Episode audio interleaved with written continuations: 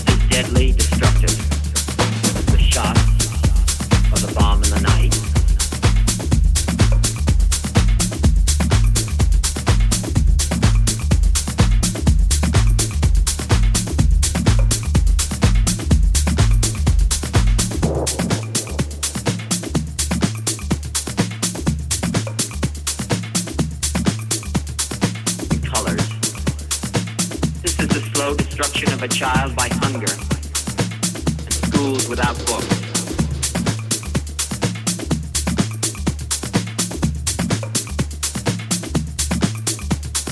By denying him the chance to stand as a father and as a man amongst other men.